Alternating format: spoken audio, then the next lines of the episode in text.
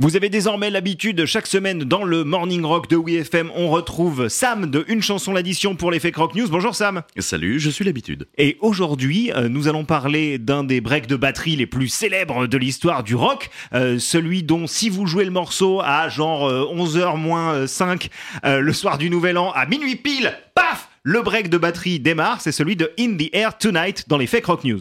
Une chanson l'addition présente les Fake Rock News de Sam sur WeFM. Oh, n'avez-vous jamais assisté à ce repas de famille euh, ou à la suite de trois kirs et pour changer de conversation après la tentative d'un débat politique dont il avait seul la parole, vous fûtes interrompu dans votre course au like quand votre oncle Sou a lâché Ouais, c'est bien connu, hein, In the Air Tonight de Phil Collins, c'est basé sur un fait divers. Ah, un fait divers. Lâchez donc votre portable et saisissez l'opportunité de rabrouer ce boomer en vous improvisant le Laurent Dutch de la musique, car c'est faux Ok, boomer Alors maintenant, rétablissons la vérité, s'il vous plaît.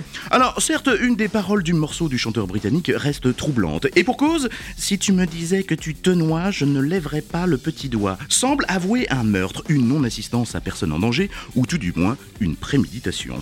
Une interprétation excessive Eh bien, pas au goût d'Eminem, qui en 2000, soit 19 ans après la sortie du titre, va jusqu'à citer l'anecdote en référence dans le troisième couplet de sa chanson Stan.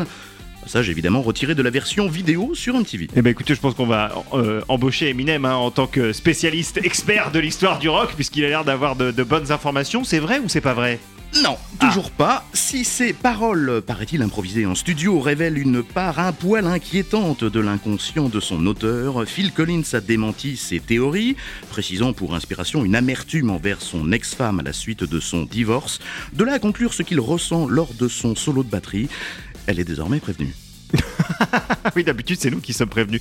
Merci, Sam. Salut. Fake Rock News avec Sam de Une chanson l'addition. Merci beaucoup, Sam. Merci. Avant de te retrouver sur WeFM, on peut te retrouver sur les internets, n'est-ce pas? Exactement, sur YouTube. Une chanson l'addition. Abonnez-vous Mettez des pouces bleus pour cet homme qui les mérite. Cœur, cœur.